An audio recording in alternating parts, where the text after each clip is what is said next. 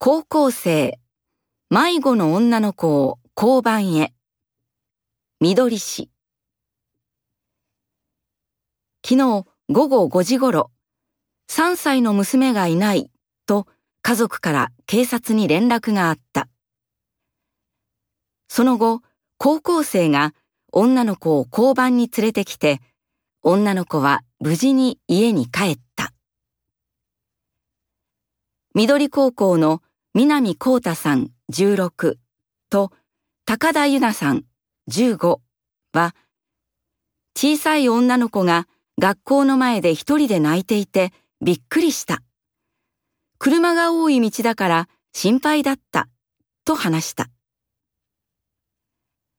女の子の家族は、交番へ連れて行っていただいて本当にありがとうございました。娘とお礼に行きますと話している。